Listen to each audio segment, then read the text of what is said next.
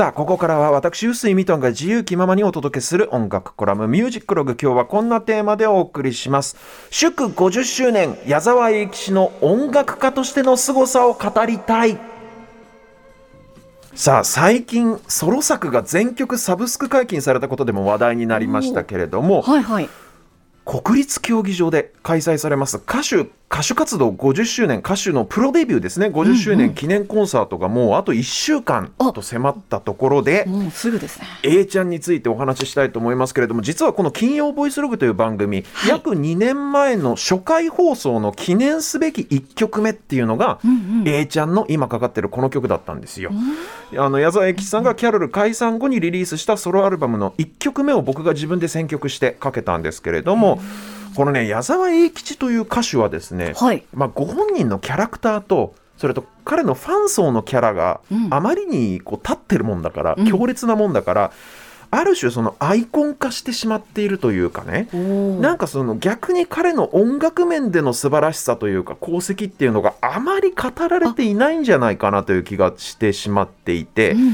でも実は彼はデビュー以来半世紀にわたってものすごく良質なグッドミュージックをね作り続けてきた人で、うんうん、今日はそんな彼の音楽面での功績についてお話ししたいと思うんですがとはいえ、きのこさんもそうだし、僕もそうなんだけどリアルタイムではないから彼がスターダススターダムにのし上がっていく時期っていうのがね、うんうん、だまずなぜ彼が歌手一歌手という存在を超越してアイコン化してしまったのかという部分からやっぱり説明していかないといけないと思います、はい、えー、彼は1949年広島の生まれでロックスターになることを夢見て上京します、うん、でキャロルというバンドを結成するんですけれども、うん、このバンドテレビ番組にちょろっと出演したことをきっかけにですね話題になりまして、はい、1970年にデビューします、はいで彼ら一体どんなバンドだったかっていうとですね、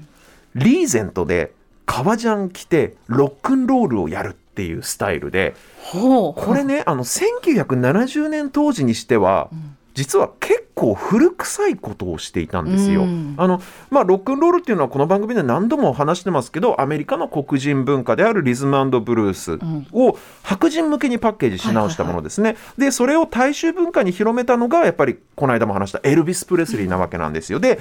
その時にロックとともにリーゼントの髪型を爆発的に流行らせたのもこのエルビス・プレスリーだったんですね。であのだから言うならば1950年代の流行なわけですよ、うん、リーゼントの髪型でロックンロールやるっていうのは、はい、でそういうエルビスをはじめとする初期のロックンローラーに憧れてイギリスで登場したのがまあビートルズなわけですね、うん、でビートルズっていうとほらマッシュルームカットでうん、で、ね、小綺麗なおしゃれなスーツ着てっていう揃いのスーツ着てってイメージあると思いますけど、はい、彼らデビュー前の下積み時代は、ゴリゴリのロッカースタイルっていうかリーゼントでもう土佐が立てて、はい、革ジャン着てロックンロールをやってたんですよ。まあ彼らのアイドルであるエルビスとかねバディ・ホリーとかそういう人たちを真似ていたわけなんですけれども、うん、そんな下積み時代のビートルズをキャロルは真似たんですね。全員真っ黒な革ジャン着てリーゼントの髪型で音楽的にも50年代に流行っていた初期のロックンロールを演奏したと。でこういうロカビリー文化というかね50年代の不良スタイルっていうのは、うん、まあ、今となってはもう1周も2周もして、うん、でほらエルビスの電気映画だってね大人気だし、普通にかっこいいと思える一つのスタイルなわけですけれども、はい、キャロルがデビューしたのってまだ1970年なわけですね、うん、つまり当時はまだ全然1周してなかったんですよ。今でいう例えば90年代終わりのファッション、うん。いやこれギリギリどうなの？あり？なし？みたいな、うん、まだリバイバルはしてなくない？みたいな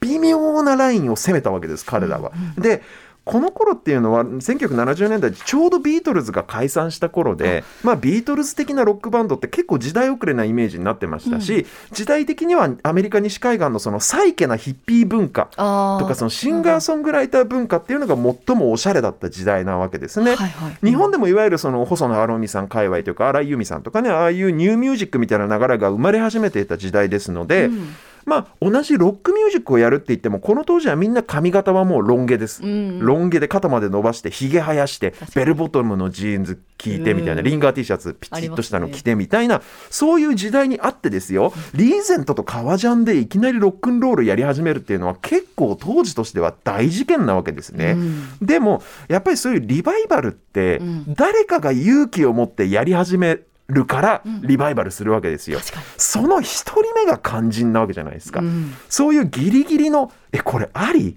ありなの？なしじゃない？みたいなギリギリのラインを先陣切っていける人っていうのがやっぱ尊いわけですね。うん、だしそういう人がまあ本当の意味でのインフルエンサーですよね、うん、だからまず矢沢永吉さんがやっていたキャロルというバンドのすごかったところはそこなんですよ、う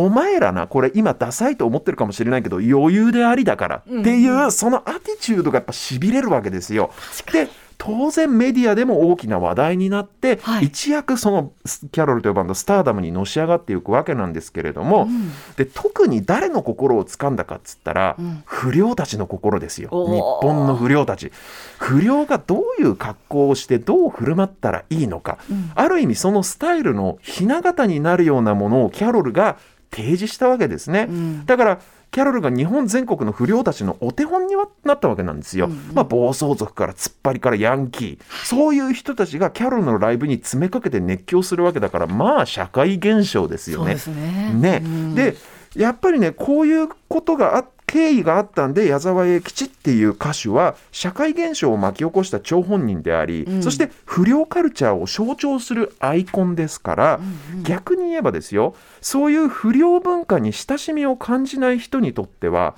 うん、もうそれだけで積極的に彼の音楽を聴こうとは思わないっていうことにもなってしまいかねないわけですよ、うん、あまりに不良文化の象徴になりすぎちゃったもんだからね、はいはい、そこが僕がこの冒頭から言い続けてるアイコン化されてしまってるっていうのはまさにその部分で、はい、彼の音楽家としてじゃあどうなのかっていう素晴らしさについてなかなか語られる機会がないような気が僕はしているんですね。はいはい、でじゃあ彼がまず時代時系列順にそのキャロル時代から成し遂げていったすごいことっていうのは何かっていうのを順に説明したいと思うんですが、うん、お願いします。キャロル時代に彼が成し遂げた一番すごいことっていうのは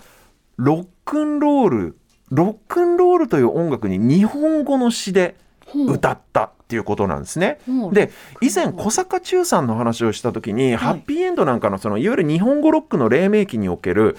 ロックとフォークって何が違うのかっていう話をしたと思うんですけどそれはドラムのスネアが2拍目と4拍目で鳴っているかどうか、うん、バックビートっていうものを大切にするかどうかだっていう話を僕したんですけれども、はいはい、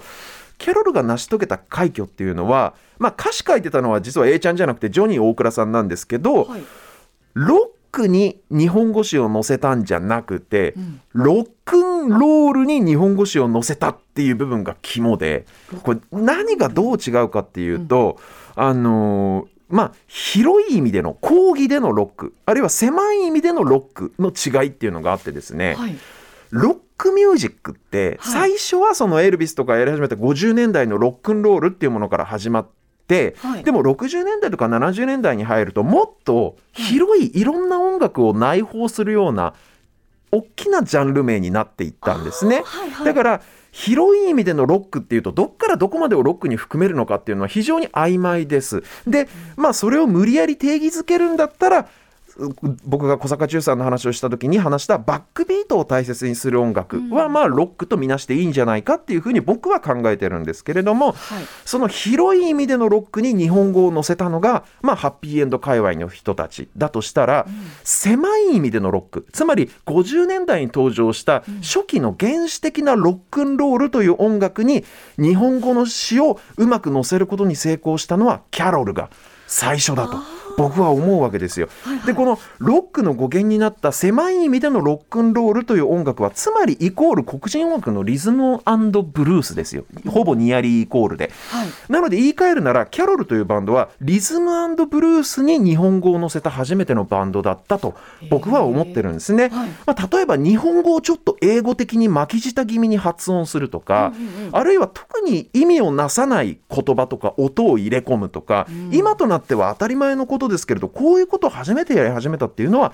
キャロルの矢沢永吉とジョニー大倉が開拓していたことなんですよ。はい、なのでハッピーエンド界隈がまあ言うならばバックビートの効いた音楽に対してどう文学的にアプローチするかっていう、はい、まあそういうことを考えると全然違う登山口から全然違う登山道を登っていったっていう感じなんですよね。なのでキャロルがいなかったら間違いなく僕はサザンオールスターズもいなかったと思うし、ボーイもいなかったなっていうふうに思うんですね、だから A ちゃんというのは紛れもなく日本語ロックのパイオニアの一人なわけです。でキャロル解散後の矢沢永吉ソロ活動における功績っていうのが何かっていうと、うんこれ残念ながら時間が来てしまいました。ということでまたあのいつか続きをやれればと思いますので あの今日はねキャロルがのデビュー曲聴いていただきたいと思います。今日アナログ持ってきてますのでアナログでかけます。彼らがイギリス経由でロックンロールを取り入れたっていうことがよく伝わってくるちょっとねマージービートっぽい、えー、ロックンロールですね彼らのデビュー曲「ルイジアンナ」お聴きください。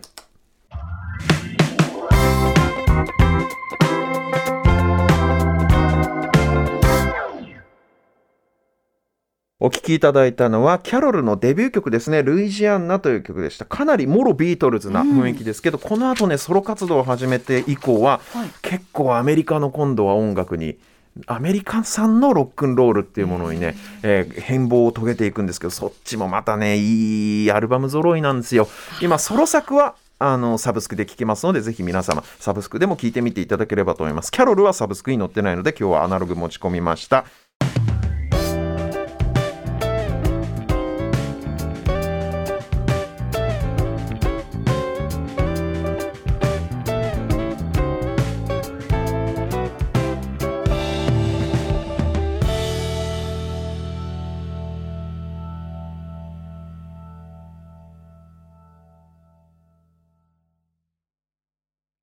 TBS ワシントン支局の樫本照之と涌井文明です。ポッドキャスト番組「週刊アメリカ大統領選2024」では大統領選の最新の情勢やニュースを深掘り。現場取材のエピソードや舞台裏も紹介しています。毎週土曜日午前9時頃から配信です